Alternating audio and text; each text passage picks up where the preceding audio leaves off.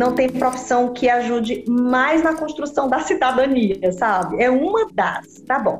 É uma das profissões que nos ajuda na construção de uma cidadania mais justa, para que as pessoas entendam o seu lugar na sociedade, qual é o seu papel, quais são suas obrigações e quais são seus direitos. Nosso papel fundamental é levar a informação para tentar deixar o cidadão o mais a par possível do que ele representa no mundo.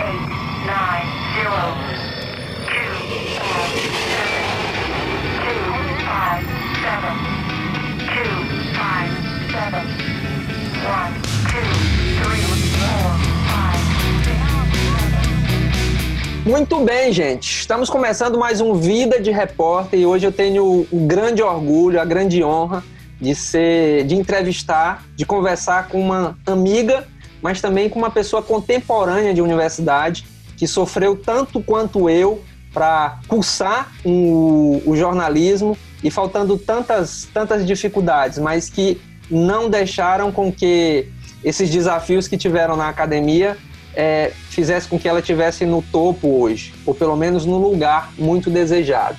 E aí, para a gente começar esse papo de hoje, é, quero, é, quero que a gente comece por uma questão que está muito em voga, que está muito na moda hoje, que todos nós estamos lá, se a gente não está lá, mas as pessoas comentam sobre a gente, é, que são as redes sociais.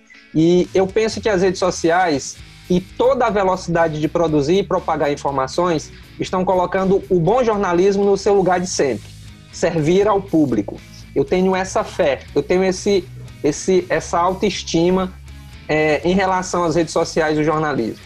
Há uma mudança em curso e não pode ser feita por decreto ou do dia para a noite. Essa mudança do jornalismo ela tem acontecido aos poucos. É evidente que a grande transformação no jornalismo está na relação entre os produtores e os consumidores de notícia seremos mais exigidos nas atitudes e valores por parte dos dois lados. Eu acho que essa exigência ela é muito clara. E nossa conversa de hoje é com alguém que tem o um nome, que tem no nome o sobrenome de comunicadora. Qual é teu sobrenome, Aline? Moreira. Não tem a voz. Moreira Costa. Mas tem o talento. Cid Moreira, né? Que é um exemplo para muitos comunicadores. É, ali eu acho que foi uma das primeiras figuras do jornalismo que me fizeram enxergar uma possível profissão. Eu tinha já admiração incrível por ele desde criança, pela, por aquele vozeirão, aquela postura, talvez. É tenha sido uma das primeiras pessoas que eu admirei no jornalismo. E sabe que localmente muita gente é, me confunde com filha ou parente de uma outra figura importante que foi do jornalismo também, chamada Alice Moreira. Ah, Alice, queridíssima Alice.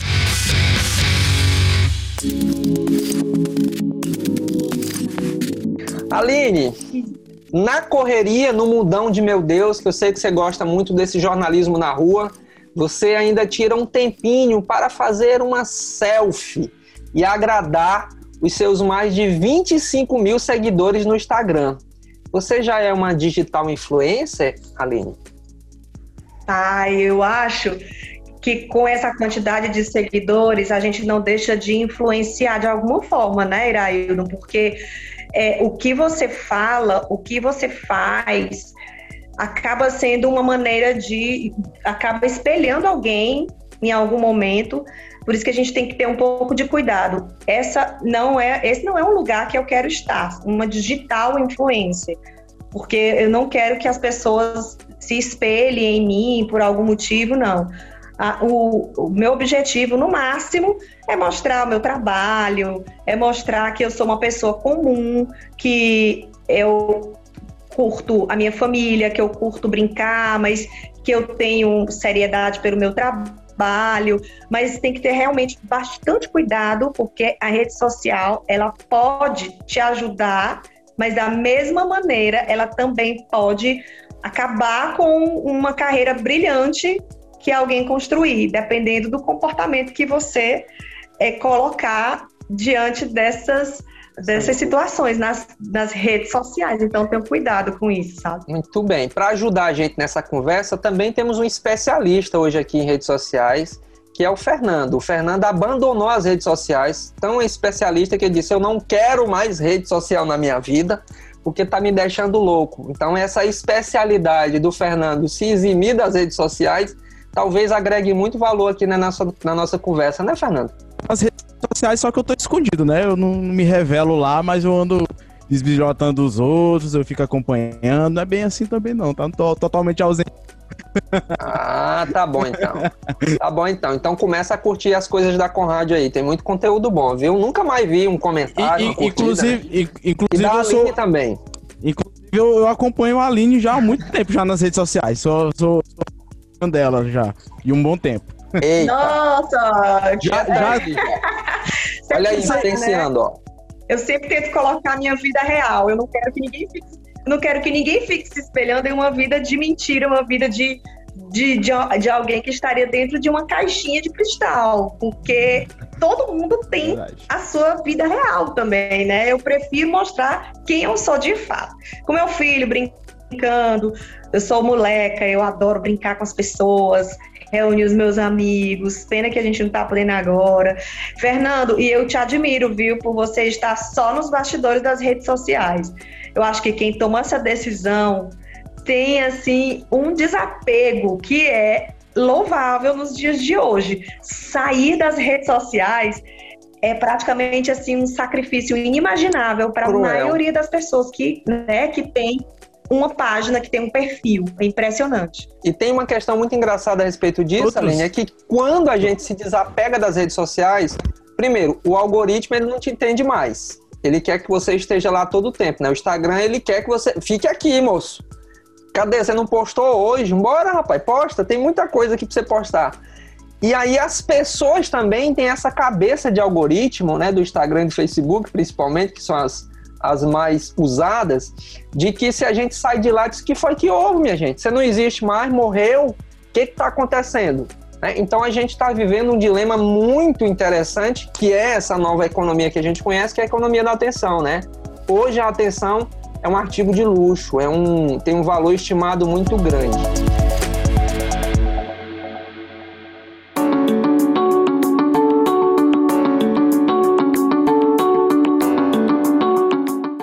Voltar lá atrás. E aí eu queria saber qual é a tua história. Minha história no jornalismo, minha história de vida se confunde com jornalismo. Vou contar aqui uma história para vocês que é o seguinte: quando é, eu era pequena, eu ficava na calçada alta da casa da minha avó, que era vizinha à TV Clube. Era uma casa do lado, uma rua ao lado da TV Clube. Então eu ficava naquela calçada alta olhando aquele estacionamento, aquelas antenas, aqueles transmissores. Eu dizia, eu tinha, sei lá, oito, seis anos de idade, eu já dizia, eu queria trabalhar ali. E eu ficava super ansiosa por encontrar alguma equipe gravando na rua. Algumas vezes eu tive essa sorte e eu queria ao menos ficar pertinho daquela equipe, porque o meu fascínio era imenso por televisão já naquela época. E olha que essa esse desejo acabou se cumprindo muitos anos depois. Mas para isso eu quis me preparar. Mas como? Assim, eu não fui direto para a TV Clube pedir emprego quando eu entrei no jornalismo eu quis passar por outros veículos de comunicação para aprender a me comunicar direito, aprender a fazer reportagem, aprender a fazer entrevistas, aprender a ouvir as pessoas mais experientes também, tentar absorver o máximo de conhecimento que eu tinha. Então, eu passei por vários estágios sempre foi muito curiosa, mas eu sempre gostei muito de é, de, de multiplicar, assim, de alimentar o meu network. e fazendo a maior quantidade de amizades possível. Então eu consegui logo no segundo período uma assessoria de imprensa lá, fiz muitos amigos. Rapidinho eu já estava no jornal Diário do Povo também, onde eu fui estagiar por lá.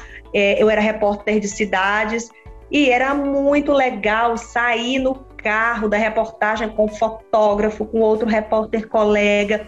A gente ia fazer as, as, as reportagens na rua para o jornal impresso é, e eu sempre com aquela cabeça, né? Com aquilo na cabeça. Tudo isso eu estou preparando o meu caminho para televisão.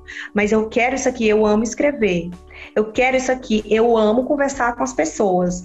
E aquilo foi me preparando. Depois de repórter de cidades, eu fui para editoria de cultura, que é outro ramo do jornalismo que eu sou apaixonada.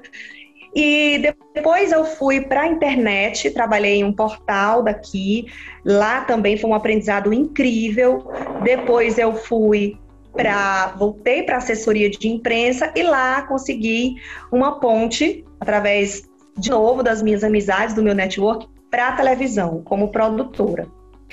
E nesse momento, Iraildon, eu vi que é, esse caminho, eu fiquei até na dúvida, será que era isso que eu queria mesmo? Porque eu me deparei com é, situações e figuras que não eram aquilo que eu imaginava. Eu, eu achava que era um conto de fadas, uma, trabalhar no jornalismo na televisão. Eu achava que era era muito diferente. E só que as situações e as figuras que eu me deparei me trouxeram de volta para a vida real. E isso foi muito bacana. Eu estava dizendo antes, era isso a, a, foi uma desconstrução para mim. Essa desconstrução foi que revelou o real sentido da profissão e do jornalismo televisivo para mim. Foi muito legal essa descoberta.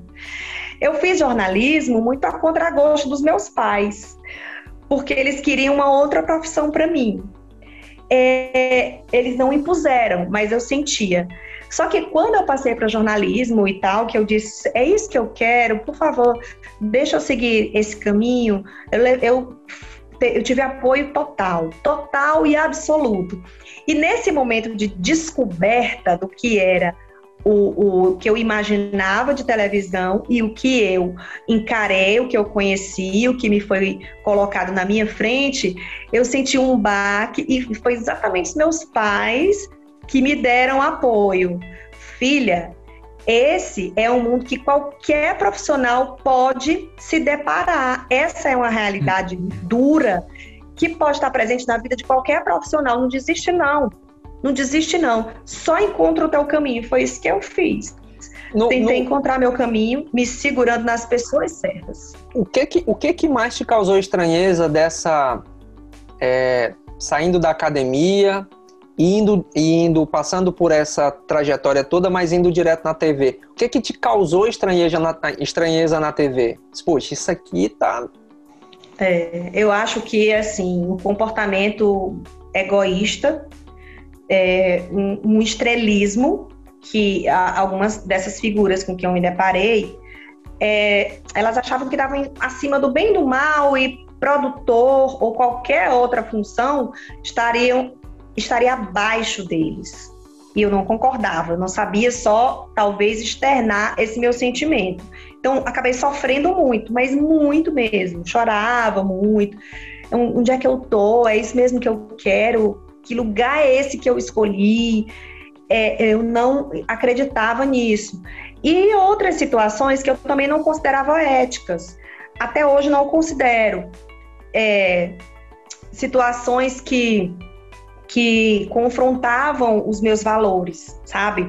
De não apurar direito, de ir para o achismo, de emitir sempre a opinião e eu acho que o jornalismo não é isso. Até hoje, eu bato nessa tecla de que a gente, que a gente tem uma função assim, não precisa ver, não, nós não somos obrigados a ouvir só os dois lados, mas todos os lados. Existem muitos lados de uma mesma história. Então, nunca concordei com esse posicionamento de estrela, de estrelismo, e de verdade absoluta do comunicador. Ninguém tem essa verdade absoluta, né?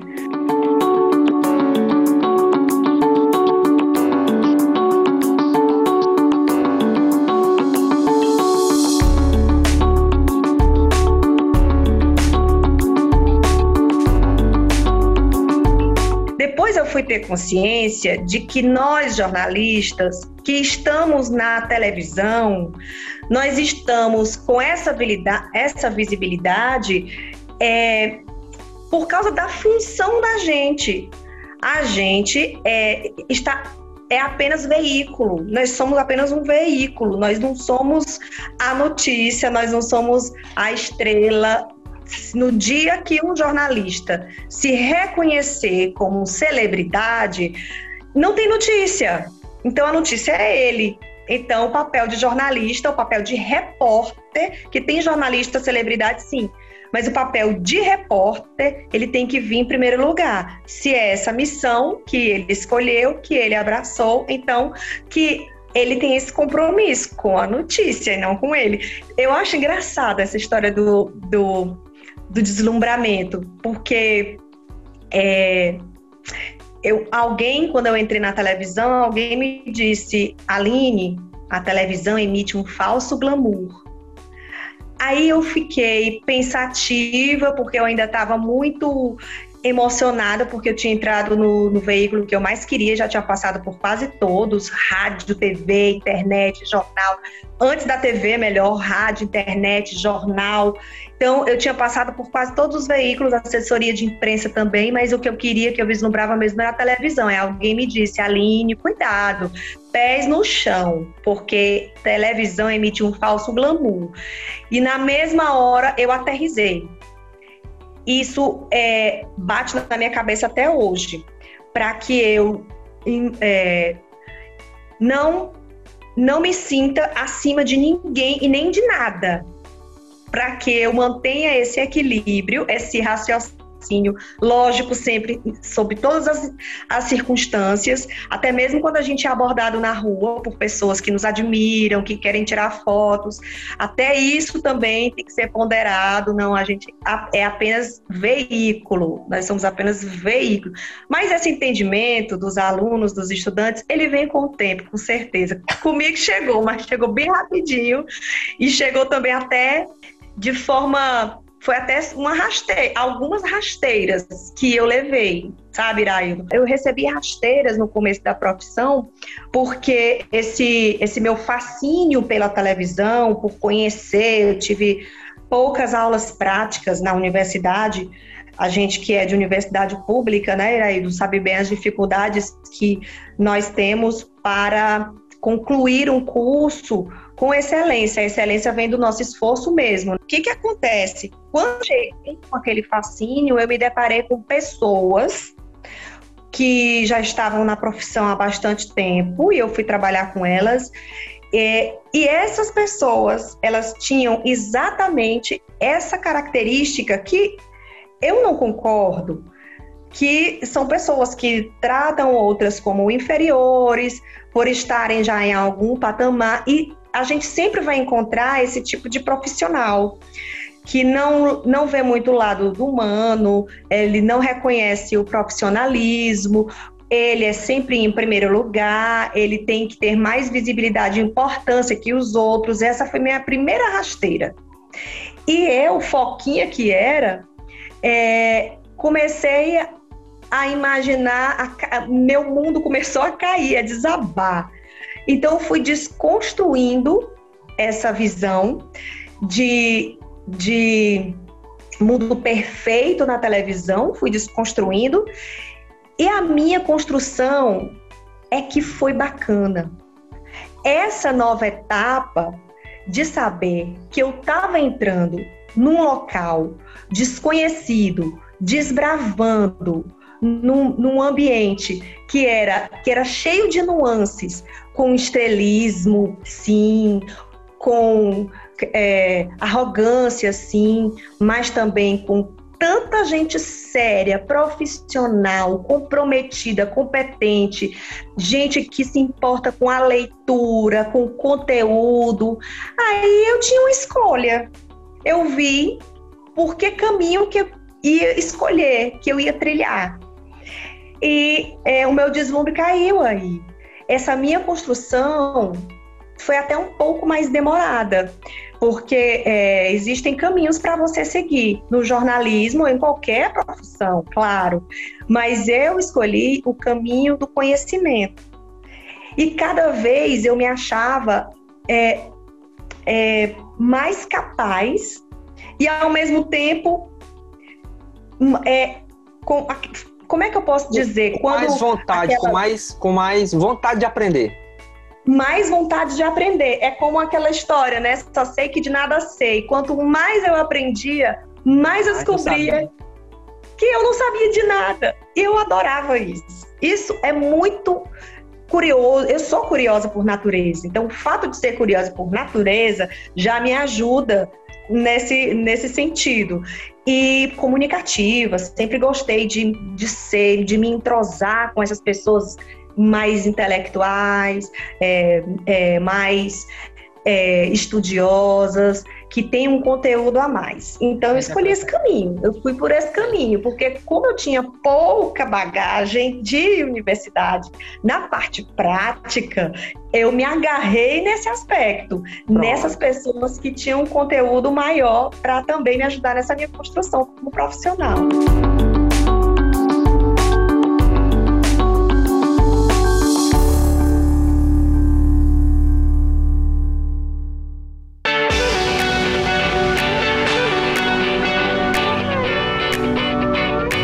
Aline, vamos voltar aqui um pouquinho a mulher, a mulher Aline, a mãe Aline, a esposa Aline. E sei, eu, eu lhe conheço já tem muitos anos. E, e assim, uma coisa que eu sempre tive curiosidade é que se você é feminista, eu vejo nuances de que você sempre está ali na defesa é, dos direitos das mulheres, enfim, desse posicionamento que a mulher, é, graças a Deus, conseguiu com muita luta nos últimos anos mas eu sei que há, que, que há muito ainda a conquistar. É, a pergunta é: você é feminista? Eu me considero uma feminista em construção, porque eu ainda tenho resquícios da nossa cultura machista. E muito inconscientemente eu acabo reproduzindo esse comportamento muitas vezes. Quando eu tenho a noção, a percepção de que eu estou reproduzindo isso, eu, Vamos lá, deixa eu rever esse meu comportamento aqui. Então, eu tenho essa, é, eu tenho essa certeza de que eu sou uma feminista em construção. E o que é o, o feminismo para mim? Eu acho que o feminismo é a gente, não é o contrário do machismo, com certeza. Não, a gente não quer luta, a gente não quer é, embate. Quem é feminista feminista não quer isso. A gente só quer o nosso lugar. A gente só quer um, um reconhecimento por um reconhecimento justo. Por exemplo, eu passei muito tempo é, ocupando a mesma função, fazendo a mesma atividade de colegas homens e ganhando infinitamente menos e por muito tempo eu dizia que eu, eu não queria saber de, é, de contra-cheque de ninguém. Eu não quero saber quanto fulano ganha, eu só quero ganhar melhor. Só que eu não tinha noção de valores, né? Eu só, só tinha certeza disso, que eu ganhava menos. Mas aí eu fui, eu fui vendo que é, eu precisava era botar minha voz para fora, eu precisava era externar isso, dizer, cara, vamos lá, eu estou fazendo a mesma função, eu estou me empenhando talvez até mais, exatamente para poder é, para poder suprir essa essa essa carência de que para poder mostrar a minha competência, né? Estou fazendo até mais para tentar desempenhar um papel que seja visto e eu estou ganhando bem menos e eu sou colocada num lugar de inferioridade, entendeu? Eu não quero luta, gente, lutar, lutar corporalmente falando, assim, a gente dispersa muita energia e tal. Então eu fui percebendo isso e comecei a externar isso, não tá certo, não tá correto. Depois eu fui ver, isso também é feminismo. Isso também é feminismo. Porque nós, mulheres, a gente tem inúmeras obrigações e, e para chegar até o patamar, patamar para chegar até o patamar sonhado da profissão, a gente tem um monte de obrigações nas costas, como cuidar de casa, de filho, que são atividades que a gente ainda não consegue, muitas vezes, na grande maioria das vezes, estou falando todo mundo, não estou falando exatamente do meu caso, mas que a gente ainda não consegue fazer uma divisão justa dessas atividades. Então a gente tem que estar sempre lutando contra o nosso cansaço, a nossa exaustão, a nossa falta de tempo de consumir conteúdo, ler mais, exatamente por conta dessas obrigações, de estudar, de fazer mais cursos, sabe? É uma luta injusta. É injusto. E por que que, mesmo com tudo isso, não temos esse reconhecimento? E por que que, apesar disso, a gente não tem uma outra visão de gestores, dos gestores, para que eles é, reconheçam o esforço da gente? Isso também é feminismo. Estou falando feminismo no trabalho, mas existe feminismo também. Nosso posicionamento tem que ser em todos os aspectos da sociedade, né? Em casa, na, entre os amigos, no trabalho. E a gente ainda tem uma caminhada bem longa, viu? Aí tu só tem um filho, né? Só. Aqui em casa, eu que sou praticamente o dono de casa, eu tento cumprir essa missão ali, não comparada ao Rodrigo Hilbert, né? Que ali é impossível aquele homem, né? Mas eu é vou capela, fazer. ele fez pra casar, né? Né? Aí eu, é, exatamente. Então, mas eu vou fazendo ali as minhas coisas. Eu faço a comida, boto, troco a fralda, cuido do menino e tal e tudo mais. Então, e o que você Isso falou. não é mérito. Não. Isso não é mérito Não. algum. O Não. homem não precisa desse reconhecimento porque divide as tarefas do lar. Não. Exato. Isso não é mérito, isso é uma obrigação. E a gente Exatamente. fica cansada exatamente por conta dessa exaustão, dessa sobrecarga que não nos deixa também é, investir na nossa profissão. Então a gente está sempre em desvantagem. Exatamente. Eu acho assim, acho que é, a gente deixou, eu e a Sareli, minha esposa, a gente deixou muito tempo de comparar o trabalho de um com o outro. Às vezes você tá o seguinte, ah, mas eu fiz isso, isso e isso. Ah, mas eu fiz isso, isso. Gente, não precisa comparar, tem que fazer. Se você tá em família, tem que fazer mesmo, né? E isso que você tá falando, Aline, é muito importante. É muito importante porque eu conheço e eu sei, e você também conhece, muitas pessoas que estão nos meios de comunicação ou em outras empresas diversas sofrendo o que você narrou agora.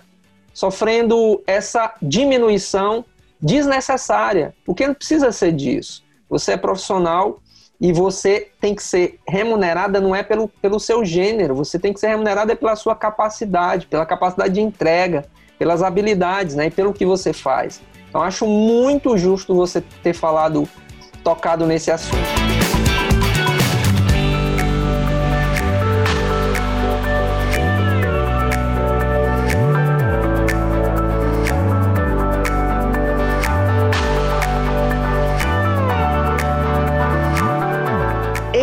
2013, eu vi uma postagem sua com a Regina Duarte. E aí eu queria que você avaliasse assim para mim com muito carinho assim, como é essa coisa do jornalista tirar selfie com a fonte, tirar selfie com a fonte? O que, que você acha disso? O mundo, ele não gira, o mundo capota, né? Vamos lá, eu sabia que ia ter alguma coisa nesse sentido. Vá, arroche. o mundo não gira, ele capota. O que eu penso sobre a Regina Duarte hoje é completamente diferente do que eu pensava naquela época. Eu a admirava muito pelos papéis, pela profissão, pela atriz que ela era. Só que eu não tinha noção do que ela ia representar é, politicamente 2020. falando, né? De uns tempos pra cá. Não tinha noção. Bom, longe de querer causar polêmica, mas a Regina Duarte para mim foi uma decepção. Ela foi uma decepção. Mas eu não vou tirar a foto, do, não vou excluir a foto do meu perfil, sabe por quê? Porque foi um outro momento. Eu encontrei ela ali e eu externei a minha admiração por ela, pela profissão que ela, que até hoje é conhecida como a namoradinha do Brasil, né? Não sei nem muito bem porquê, nessas alturas do campeonato, acho que ela já tinha até que ter perdido o posto, mas enfim. É, então, assim, eu tinha essa admiração por essa pessoa que era uma, uma estrela da televisão brasileira. Fui conversar com ela numa entrevista. E sempre que eu admiro realmente uma pessoa, eu, é, eu, eu quero registrar, eu quero mostrar para mim no futuro, deixar registrado é, na, nos meus, na, no meu próprio arquivo, que eu tive a oportunidade de conhecer e conversar com aquela pessoa que eu já admirava. Coincidentemente, nesse mesmo dia, foi uma entrevista lá no aeroporto de Teresina, é, o Reginaldo Rossi ia fazer um show por aqui, eu estava de passagem para fazer um show perto, e eu testemunhei o encontro dos dois, o Reginaldo Rossi com a Regina Duarte. É, eu já gostava demais do Reginaldo Rossi também, que nos deixou há alguns anos, né? Mas, cara, é um material rico para mim. É um material super rico. Esse, esse encontro que eu tive, eu achei incrível, porque é, eu, eu tenho isso comigo de tentar separar ao máximo o lado tiete, o lado fã de alguém e a minha parte jornalista, porque eu preciso focar naquilo que eu estou fazendo, que é a entrevista. E aí eu tentei fazer isso, mas quando terminou, tchuf, eu fiz o registro. Eu não vou tirar, não. Não vou, não vou arrancar do, do, do meu perfil do Instagram, não. Vai continuar lá. Mas eu quero sempre fazer isso, eu sempre fiz. Outro dia eu fiquei dando uma olhada nas personalidades que eu tive a oportunidade de conhecer, de entrevistar. Eu acho que é bom, a memória da gente falha, a gente às vezes nem lembra quem passou pela gente e vai lembrar as conversas, a maneira como a gente é, perguntou. Eu poderia ter perguntado assim, assim, assado. Naquela época eu não sabia que fulano fazia isso, foi uma falha minha. Então é uma maneira, inclusive, de avaliar né, a, minha, a, a, minha postura diante daquele trabalho. Por isso que eu gosto de registrar. Mas se eu for fã, eu ainda coloco lá no, na legenda que eu sou fã mesmo, não escondo não. Boa, boa, boa. Eu entendi duas coisas. Primeiro, que acho que você não tiraria mais um selfie com a Regina Duarte hoje. e segundo, eu acho que o Fernando tem que começar a seguir a linha de raciocínio da, da, da linha aqui. Ó a cara da Regina. O Fernando, ele da... é, o Fernando ele é uma tiete, assim, muito. Um, um tiete, um fã, assim, muito exagerado, assim. Ó a cara da Gabriela. Todos os, os entrevistados que Você chegam tá... aqui, eu sou fã. Eu digo, como assim, Fernando? Todo mundo Olha, é... que foi que houve? Olha a cara da Gabriela Duarte ó, vendo a mãe dela falar com o Bolsonaro. Poxa, cara, Não, mas uma falando... decepção pra mim, viu?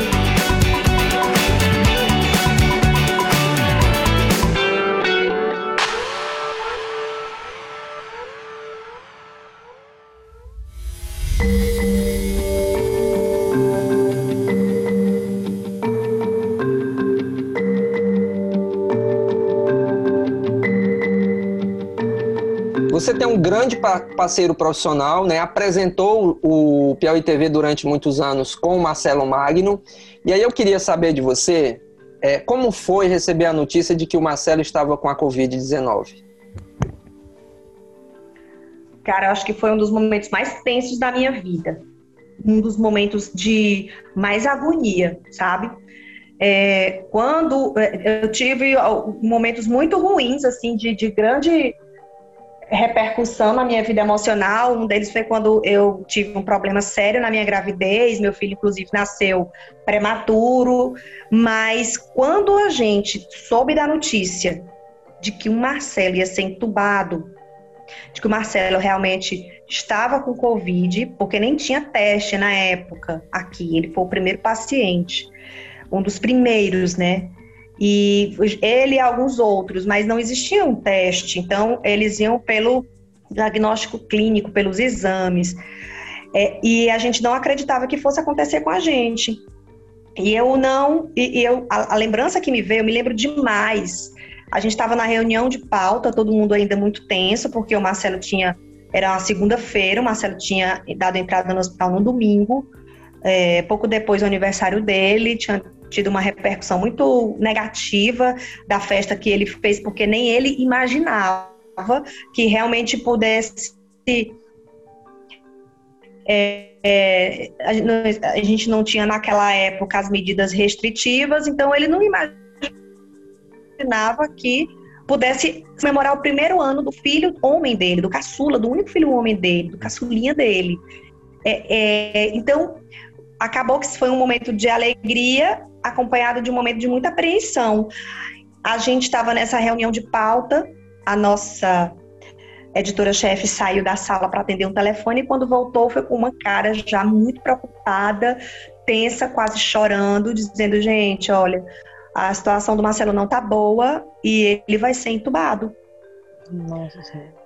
Me veio à memória a minha avó, que morou alguns anos na minha casa, passou os últimos anos da vida dela acamada e ficou na minha casa e eu presenciei em uma situação de emergência que a gente levou ela para o hospital, presenciei ela sendo entubada. Aquilo era traumático para mim. Eu tive uma crise de choro na hora da reunião, fiquei descontrolada, porque pô, eu não queria imaginar que o meu grande amigo, meu parceiro, um, um cara que é sempre entusiasta das coisas que eu faço, é, um grande companheiro de trabalho, não queria imaginar que, a, que ele estivesse sendo entubado, que pudesse estar correndo risco de vida. Eu fiquei nervosa, foi um baque muito grande. E não só isso, é, a gente acabou virando notícia. Ao invés de, de sermos fonte de notícia, nós viramos notícia, porque foi quando o caos se instalou no nosso estado e na nossa emissora, quando muitos casos começaram a pipocar. A gente teve que fechar. Para a gente foi um baque muito grande, para mim também, para administrar todos os curiosos que me ligavam, todas as pessoas que já tinham tido contato comigo, perguntando se eu estava sentindo alguma coisa, porque eles queriam saber se também poderiam ter sido contaminados. Eu não tive nada, nunca peguei Covid, mas acho que por sorte mesmo naquela época. Hoje, porque eu me cuido muito, mas naquela época acho que muita sorte. E é, as pessoas ligavam querendo saber, mas muito mais preocupadas com elas do que comigo, do que com o Marcelo, que estava internado, do que com a situação de tanta gente que estava todo dia com o diagnóstico de Covid. É assim, foi um momento de muita tensão, muito medo, e eu vou até complementar eu acho que foi também um divisor de águas para mim na emissora, porque naquela época foi me, me foi confiado um grande desafio, me é, confiaram em mim uma grande missão, porque o Marcelo iria ficar afastado, ele já estava alguns dias internado e, e eu precisei tocar o bonde, eu precisei ficar à frente do jornal sozinha. E as notícias eram todas ruins. O dia inteiro chegavam notícias ruins. No nosso trabalho, era quatro, cinco pessoas, colegas, que positivavam por, por semana. Né? E nas outras emissoras do mesmo jeito e tal. Então, na minha equipe, na equipe do Piauí TV1, cada dia era uma pessoa que se afastava. Se não por estar doente, fisicamente, mas emocionalmente. E eu me sentia na obrigação de ficar firme ali.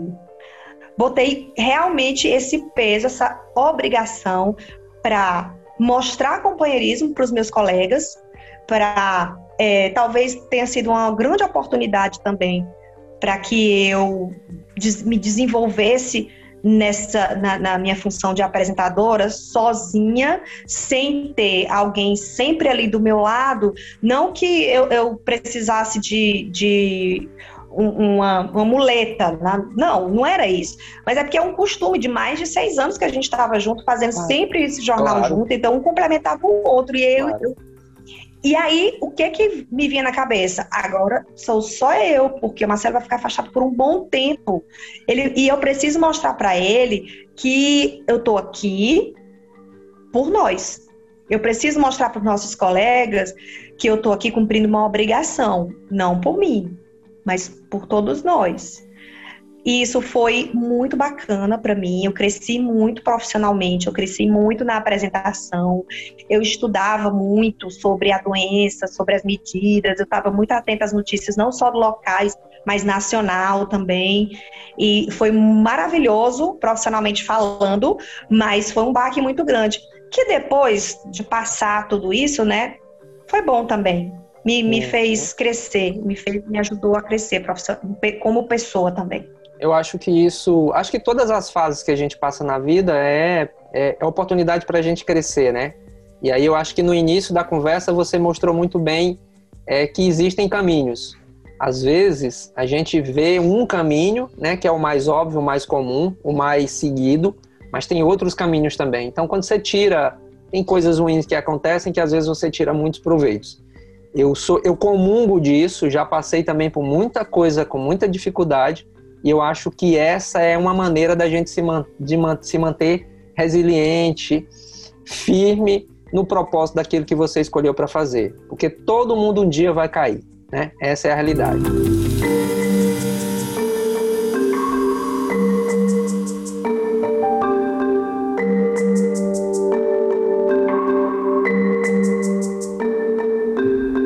Gente está vivendo um momento de muita intolerância, principalmente pelas redes sociais. E o pessoal lá está muito ácido, né? Tem os, os, odiados, os odiosos, as pessoas estão esperando um deslize de alguém para poder tentar cancelar a pessoa, enfim. Eu queria saber de você como é que você lida com a crítica. É, eu confesso que eu tenho muito medo, sabe? é algo bem pessoal que é, eu acompanho há muito tempo esse sentimento em mim de, de aceitação. Eu sempre tive, é, é, independente da minha profissão, sempre tive essa, esse medo de ser rejeitada, né? Então, eu sempre eu tinha esse medo de, de ser rejeitada, eu queria ser aceita. Então, eu, eu, eu me esforçava ao máximo, como ainda hoje me esforço ao máximo para fazer da melhor maneira possível, mostrar quem eu sou, mostrar as minhas capacidades. Agora, é, é um caminho muito. É, é, um, é, uma, é, uma, é um negócio injusto, sabe? Porque é, a, muitas vezes um momento que você fraquejou por ter dito algo inadequado, ou então uma situação que te colocou é, em, em xeque, aquilo não te representa, nem sempre aquilo te representa. Então, as pessoas acabam julgando as outras por um momento, uma atitude que nem sempre representa aquilo que o julgado é. Elas cancelam sem olhar os próprios defeitos, as próprias fraquezas, as próprias limitações. Só que isso está provocando um adoecimento coletivo na minha percepção, no meu entendimento, porque as pessoas estão ficando reféns do que as outras falam nas redes sociais sobre elas. Eu tenho um, tinha isso, essa, essa, é, essa limitação de precisar ser aceita, algo que eu venho trabalhando com o terapeuta há bastante tempo. Isso melhorou muito. E para quem realmente não tem essa, esse apoio ou não tem esse discernimento, adoece. É muito ruim para quem, por exemplo, os adolescentes que estão em processo de construção né, do, do, da sua própria cidadania acaba adoecendo. Por isso que a gente está vendo esse tanto de adolescentes depressivos e esse tanto de pessoas deprimidas, né? Então é muito delicado apontar o dedo e julgar alguém por um comportamento, uma atitude, uma palavra, uma frase. É, eu me policio muito nas minhas redes sociais, porque elas são uma vitrine muito importante, elas podem me ajudar na profissão, mas elas também podem é, é me levar à derrocada se eu não utilizá-las bem. E nem todo mundo tem, sabe, dessa, desse limitar. É muito triste, mas é, é, eu prefiro acreditar que a gente está passando por uma fase de transição, de, de entendimento sobre como usar as redes sociais a nosso favor. Prefiro acreditar nisso, porque tá. se piorar, se piorar, o número de pessoas depressivas, ansiosas, que só, só vem aumentando, tende a aumentar ainda mais. Então é a gente tem que ter bastante cuidado com o que nós vamos dizer e falar sobre as pessoas, né? Muito bem, Aline. É, concordo plenamente com você. O início desse texto tem justamente essa linha de raciocínio, né? Que eu acho que a gente, que o jornalismo está passando por esse momento de transição mesmo. Às vezes nem as redações é o que eu sinto sabem o que devem fazer, mesmo diante dos processos, diante de determinadas situações, porque tem coisa surgindo é, nova do dia para noite e aí a gente tem que começar a se adaptar.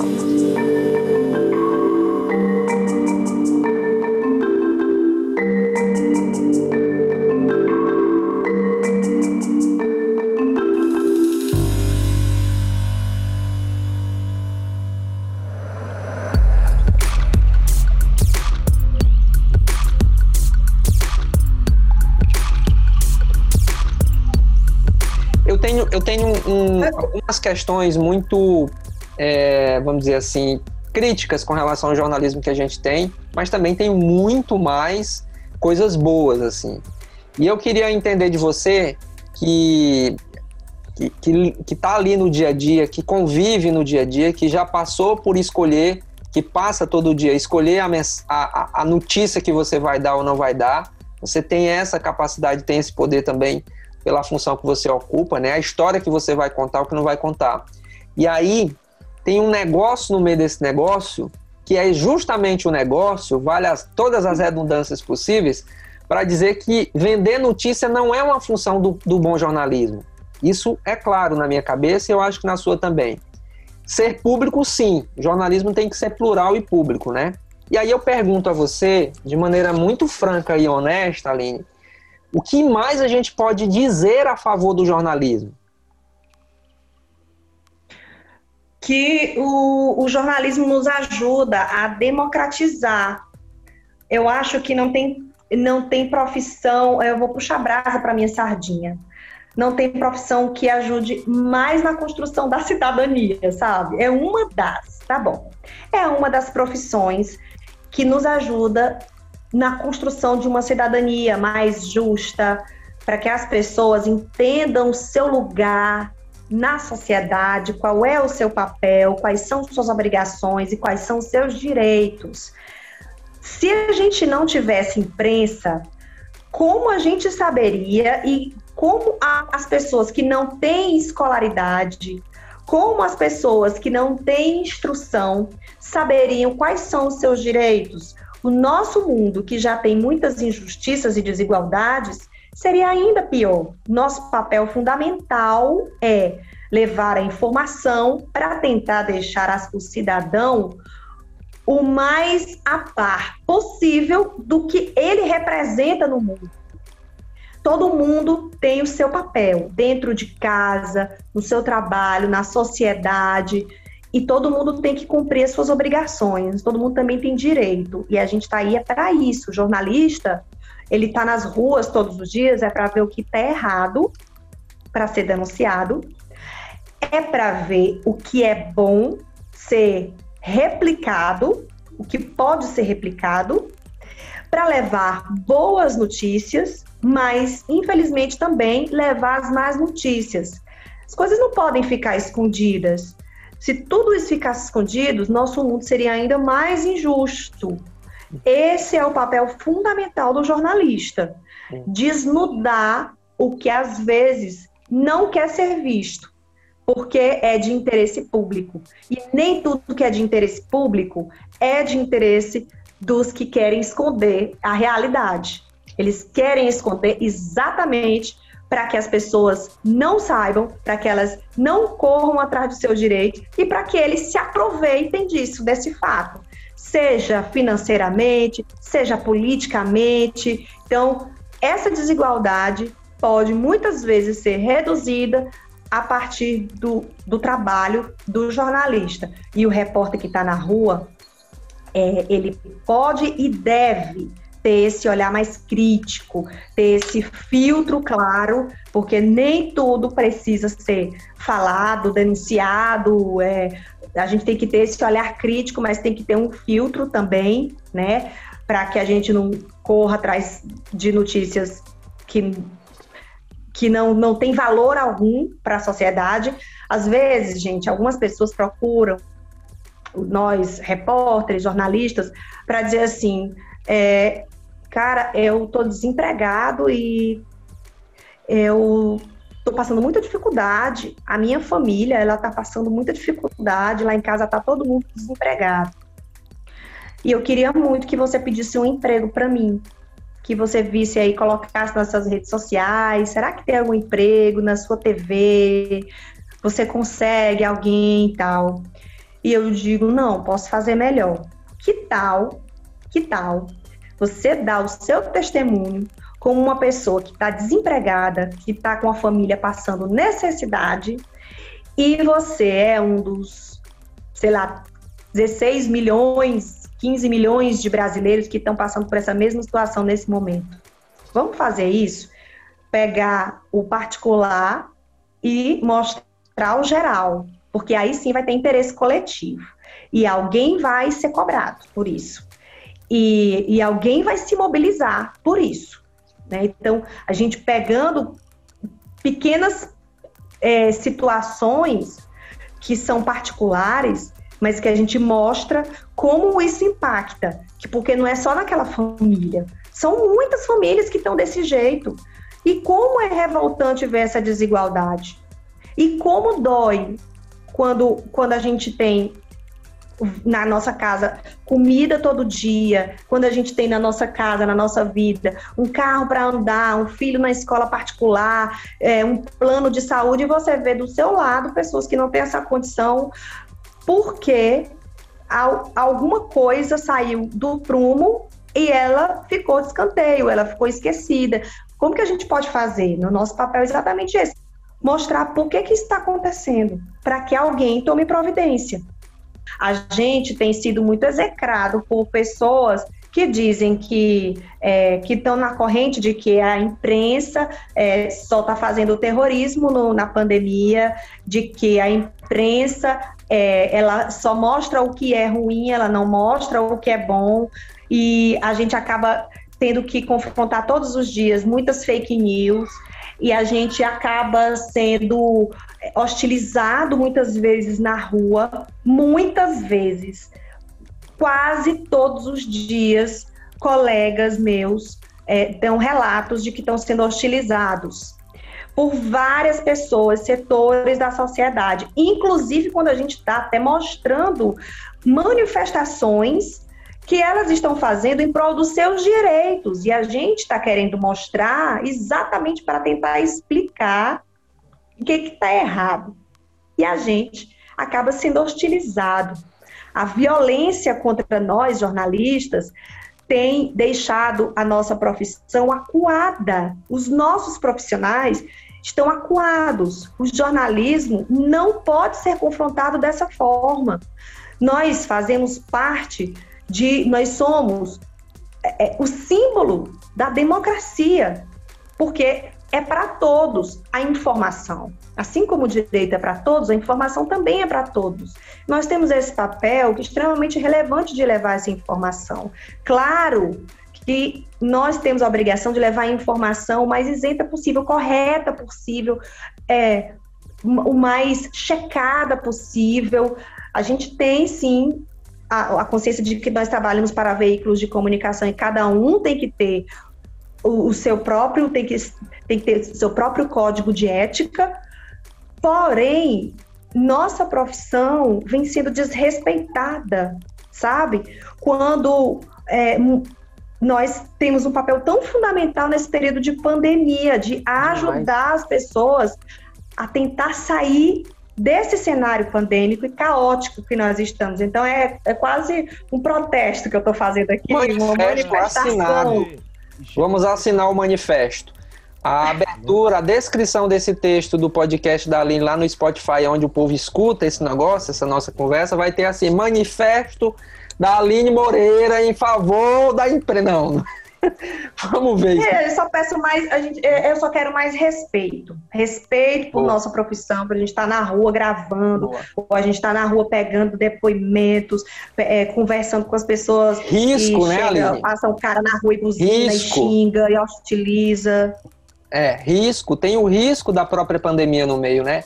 Um amigo meu que é diretor de TV, ele é diretor de TV hoje lá no, em Manaus, na TV Band, e ele dizia o seguinte: lá no início ainda da pandemia, no meados da pandemia, ele dizia o seguinte: Irail, tá todo mundo chamando os profissionais de saúde de heróis e tal, tá todo mundo ali na luta, e eu reconheço que são heróis, mas a gente tem de outro lado aqui a imprensa que não se afastou das ruas, corre todos os dias os riscos que talvez os mesmos profissionais que estão nos hospitais correm, com a diferença que eles sabem como se proteger e têm os equipamentos, e nós estamos aqui na batalha também.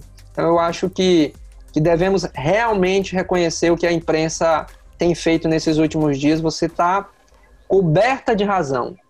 Mas é. também tem um outro ponto que eu, que eu queria saber, é, é que é quando é, é, o próprio jornalismo também acaba, de certa forma, é, confrontando de certa forma, tornando deslegítima algumas coisas. Por exemplo, a gente sabe que tem alguns meios que é, são negacionistas também, estão propagando o negacionismo, estão propagando, minimizando o máximo possível a, a, a gravidade da, da, da, da Covid e veículos de comunicação a partir de jornalistas mesmo de carreira, jornalistas de carreira, jornalistas com diploma estão fazendo isso. E aí, quando a gente se se depara com esse tipo de coisa? Como é que a gente pode. Porque aí os caras estão meio que, que, que é, chancelando um, um, um, pensamento que a sociedade está cada dia mais consolidada, né? Que é a questão do, do jornalista é isso, jornalista é aquilo, e aí quando eles veem o próprio jornalista falando, apoiando aquela ideia que eles têm, aí eu acho que complica mais ainda pra, pra gente, né? Como é que tu vê isso, Aline? É o Jackson, né? A gente, a gente, não pode falar dos colegas assim, né? Mas é, pois é dos colegas, tá bom? É, essa questão é, é, é, muito sensível por conta disso, né? A gente não pode falar dos colegas, mas eu queria a tua é. análise, que eu sei que você é dura assim mesmo e firme, é, é nessa relação, né? A gente tem muita crítica do outro lado porque a sociedade não entende o que a gente faz, mas às vezes a gente faz umas coisas que não são assim tão né? Ah, eu tô fazendo aqui, e aí segue algumas narrativas, a partir de algumas referências e usando técnica de jornalismo para contar outras histórias que têm interesses diversos. Como é que você como é que tua cabeça funciona conduzindo um, um de certa maneira, um, um, um, programa jornalístico, porque ser repórter de rede é quase que um programa, é uma reportagem que é um programa, né? Como é que funciona aí tua cabeça nessa linha de raciocínio? Cara, é decepcionante ver esse tipo de postura. A gente se depara com isso e esses vídeos rapidamente viralizam, e aqueles que realmente estavam precisando só de um isso para reforçar suas teorias conspiratórias ou de que é, reforçar o seu negacionismo, eles se fortalecem com esse tipo de, de narrativa. E é muito decepcionante, porque é, é como se a gente tivesse é, tentando mostrar uma realidade que está cada vez mais. Não precisamos mais mostrar algo que está todo mundo vendo. Então, por que, que decepciona? Porque o nosso mundo está um caos. A gente está vendo pessoas morrerem, muitas conhecidas, todo dia. E como que as pessoas ainda se sustentam em uma inverdade como essa, a partir de interesses próprios, pensando só nos interesses próprios. É difícil, é complicado ver colegas assim confrontando a ciência, porque eles nunca estudaram nada relativo a infecções, a doenças, a vírus, a vacina. São pessoas que se, é, se apegam realmente só a um tipo de, de linha de comunicação, que é a linha da fake news, que é a linha da mentira, que é a linha dos interesses partidários, muitas vezes. E é muito triste, porque para quem está vendo a realidade todo dia, para quem está acompanhando o, o esforço de médicos, de profissionais de, da saúde de, de várias esferas, para quem está acompanhando pessoas que perderam seus entes queridos, gente que perdeu dois, três parentes e quase morreu também, para quem está vendo, acompanhando as, os estudos das instituições mais sérias do mundo inteiro sobre a doença, sobre a vacina, é uma facada nas costas, né? Mas isso não pode, não pode enfraquecer a luta para levar informação de verdade, informação séria. Isso não pode de maneira alguma. E eu acho que quanto mais a gente. É, é, é aquela história de. de é, quanto mais você dá visibilidade, dá lugar para esse tipo de comportamento de narrativa, mais ela se fortalece. Né? Então, acho que a melhor maneira de, de derrubar essas teorias conspiratórias, essas teorias negacionistas, é mostrando os fatos. E tem várias maneiras de mostrar fato para derrubar os fakes. Né? Tem muitas maneiras, maneiras legítimas, maneiras honestas e maneiras é, que, que inspiram mesmo credibilidade. Existem sim. É, acho que é melhor não, não bater de frente, não, não ficar falando mal de colega. Não, peraí, deixa eu só te mostrar um fato aqui. Pam. Então, Como faz, que né? Esse que deve ser a postura. É assim que faz. Eu acho que o trabalho revela muito mais do que a resposta direta. Resposta direta que eu acho que é elegante, é sincera e é verdadeira e tem muito mais credibilidade é trabalhar a favor daquilo que você acredita. Eu acho que é por aí.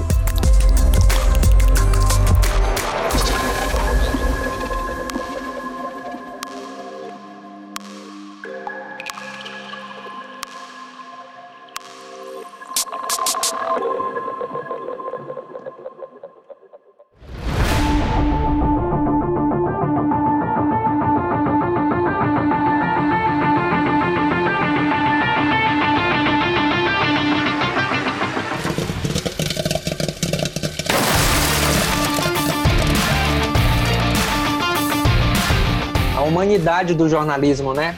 Chegou um momento aqui do, do, do nosso bate-papo, Aline, que chama pipoca ou papoca. Vi que você não pipoca, mas vamos ver essa daqui, tá? É, toda vez que minha mãe me falava assim, meu filho, você tem a, tem a condição de criticar, você tem toda a liberdade de criticar, mas se você também não tiver é, essa liberdade, talvez não exista um elogio sincero da minha parte nem da sua também. E aí eu quero que você seja sincera também nisso. Porque pra gente é muito caro essa pergunta que é curta, mas tem uma profundidade muito grande. Jornalismo tem partido? Jornalismo tem cor? O meu jornalismo, não. Eu papoco. Tudo bem. Por que, que as redações, Aline, ainda tem muitas pessoas brancas e poucas pessoas negras? Isso começa lá daquela base. Uhum. A falta de oportunidades. A falta de oportunidades e aquela dívida milenar, centenária que nós temos, que o brasileiro, que o mundo todo tem com os negros. Para a gente falar um pouquinho de jornalismo, você falou das críticas, eu acho que com toda a contundência necessária nesse momento, eu acho que é um momento de transformação do jornalismo, mas também de um resgate primoroso e necessário para a imprensa de uma forma geral. Pesquisas recentes dizem que o brasileiro confia e desconfia na imprensa, entre 44% e 47%. Tem uma confiança ali na imprensa. Mas isso tem sido, é, vamos dizer assim, testado a todo momento, principalmente pelas forças, pelas narrativas que a gente tem é, do executivo, né, para não falar o nome. Mas assim, do, poder executivo de lá para cá. E você trabalha em um veículo de comunicação que tem sido a mola mestra aí dessas grandes discussões que a gente tem nos últimos tempos. Como é, como é que é essa como é que é essa estruturação do posicionamento editorial da Rede Globo diante de narrativas que são inclusive incisivas e muito categóricas rumo a, a, a criticar a TV, a TV Globo? Deixa eu papocar então aqui, porque nós recebemos sim orientações do mais alto escalão de gestão da Globo, nós recebemos orientações para não nos confrontarmos com essas situações ou pessoas, evitar o confronto. E nós, nós somos orientados a fazer o nosso trabalho é, sem, sem abrir sem declarar guerra, pelo contrário. Porque senão ela torna-se ilegítima. A gente não vai conseguir é, legitimar o nosso trabalho e se a gente é partir para agressão, para ofensas, para troca de, de farpas. Então, nós recebemos sim essa orientação que vem lá de cima. A maneira, como é que a gente vai é, é, descontar isso, né? A gente vai descontar fazendo nosso trabalho de forma séria, mas também uh, fiscalizando o que está errado. Aí sim é que a gente tem que fiscalizar, ficar de olho, monitorar mesmo todos os passos de quem está colocando a gente à prova. Eu acho isso, é, você falando isso dá uma transparência, né? Porque às vezes eu sinto que a sociedade é, tende a ir pelas essas narrativas negativas contra a imprensa, porque às vezes falta da nossa parte, Aline, esses espaços para ser mais transparente no nosso processo. E não tem segredo nenhum. Você apura, você fiscaliza, que é o nosso papel, a função do comunicador, do jornalista. A gente respeita as fontes e os fatos e a gente publica isso ouvindo o máximo de lado possível, tentando buscar uma imparcialidade, mas com uma regra que é o que sustenta o jornalismo. Então, às vezes a gente não fala muito isso para a sociedade, parece que é uma caixa preta, e eu acho que o Vida de Repórter, esse podcast, ele serve muito para a gente conversar sobre isso. Porque eu acho que isso ajuda as pessoas a entenderem quem somos nós. Nós não somos deuses, nós não somos é, mágicos, mas a gente tem regras, a gente tem princípios e tem principalmente um padrão de se fazer isso. Tem uma rotina que se faz isso, para fazer com que as informações cheguem o mais precisas possíveis é, para as pessoas, né? Então isso de você de maneira muito transparente aí no Papoca ou Pipoca, vem muito legal.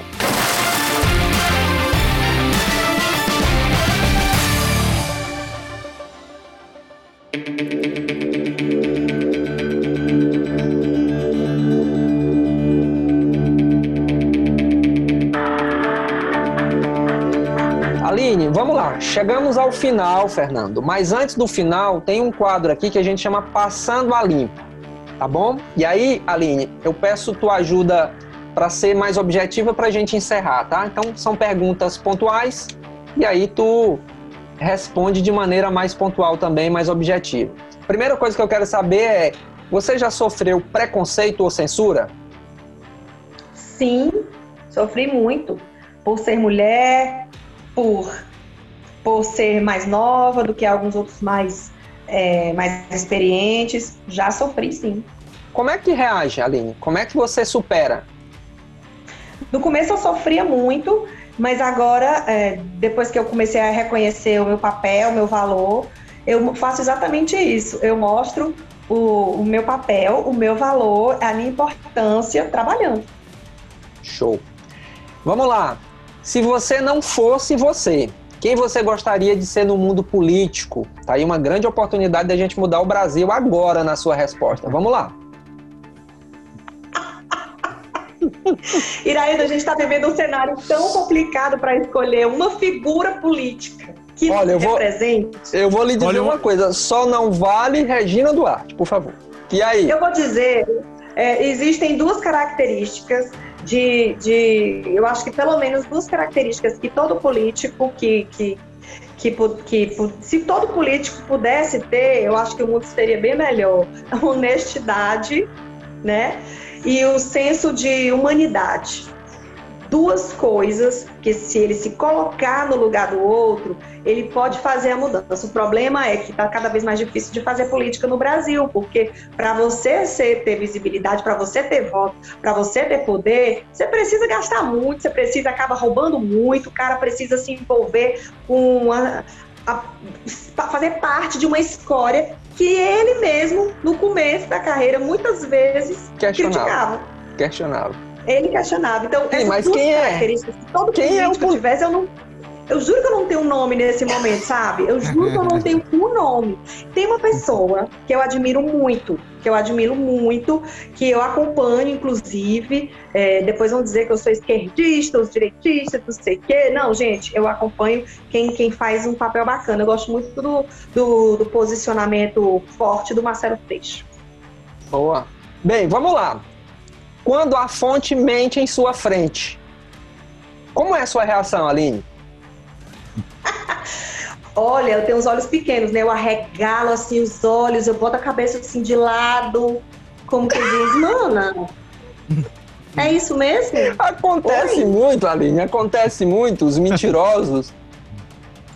Acontece, inclusive, do mais alto escalão do poder. Eita. Dizer coisa na minha frente, eu. É mesmo? Oi? Como assim? What? E aí, o que, que eu posso fazer para não perder a pose, para não perder a compostura, para não ser deselegante e para não confrontar minha própria ética? Perguntar novamente. Não, deixa eu refazer aqui a pergunta. e eu mudo alguns termos para ver se a pessoa não entendeu ou para deixar a pergunta mais clara, né? Então eu faço isso. E se a pessoa insistir em mentir na minha frente, eu falo os dados, mas é isso e isso mesmo, a gente está com essa informação. Se a pessoa insistir, tudo bem, vou deixar para a galera julgar, é o jeito, né? Aí eu jogo para a galera. Aline, vamos lá. Que característica você menos gosta em um jornalista? A arrogância. Sabe por quê? Porque eu acho que todo mundo está aqui para aprender. E eu aprendo tanto, inclusive com os focas, quem sai da universidade, porque é uma outra geração, vem com a outra cabeça. Sim.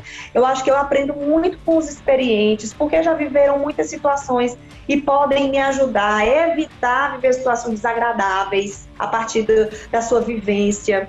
Então, todo mundo tem o que ensinar, o que aprender. E a arrogância, cara, ela te trava, ela te paralisa, ela não te deixa é, você se tornar uma pessoa evoluída, ela não é, ela faz com que você não se transforme em uma pessoa melhor.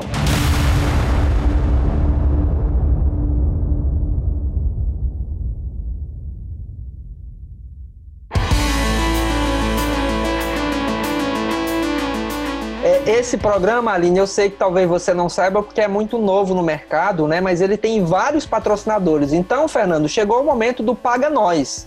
Esse, é... esse, esse programa foi patrocinado por quem? Mas o Paga Nós ah, de hoje, mas o Paga Nós de hoje, aproveitando que ela é influencer, né? Aproveitando que ela é muito ativa nas redes sociais, o Instagram é um dos nossos. Olha aí, a Aline vai, manda o um boleto para a Aline. Uau!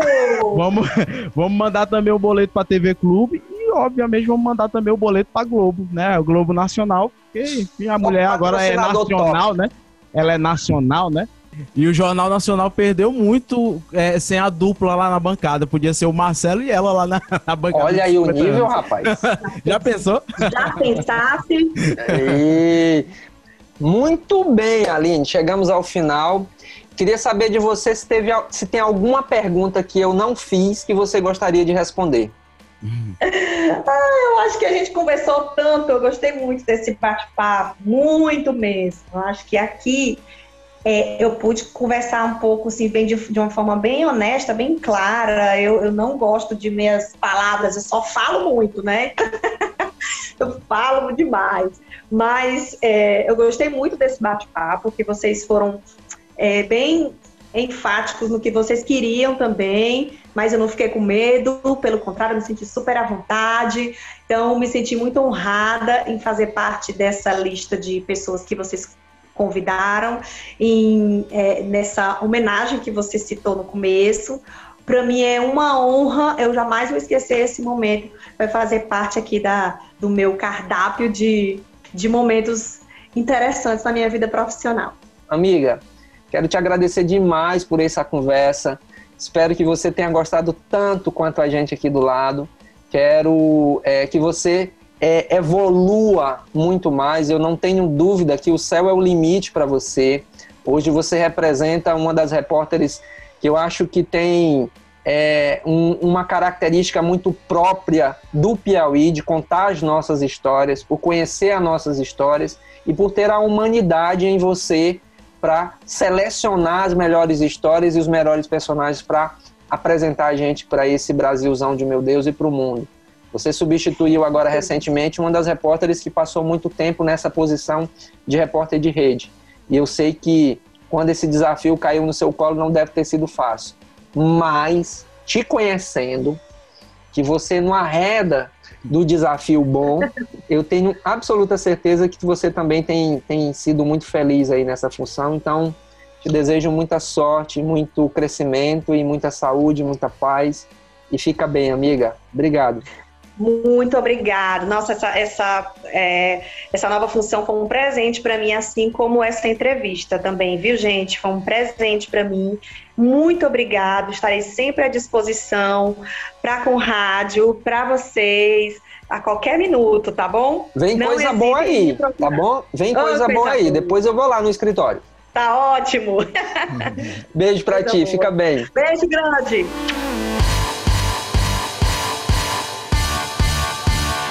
Sabe, dessa, desse limitar, sabe, desse limite, né? Ai, meu gatinho aqui. Então, assim, é muito triste esse momento, muito triste. É um momento que. Só um minutinho. Vai, moleque. Meu gatinho aqui. Pronto.